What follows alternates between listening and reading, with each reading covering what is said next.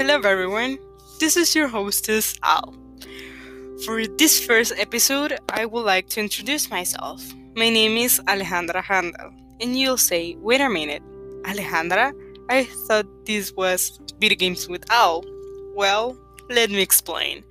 I have noticed that for non Spanish speakers, the pronunciation of my name can be difficult.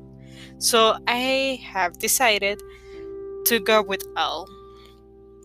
As you may be able to tell, English is not my first language.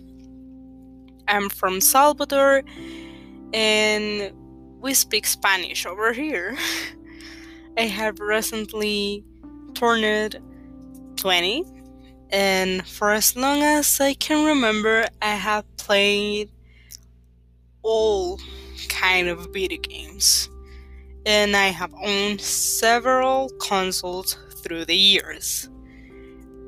I like to talk a lot, and I have wanted to become a content creator for a very long time now. So, here is it. Welcome to my little project. If there's any subject in particular you would like to cover on one of my podcast episodes, let me know your thoughts or have a little healthy conversation. So you can contact me through my Instagram at allhandleR. So see you in the next episode.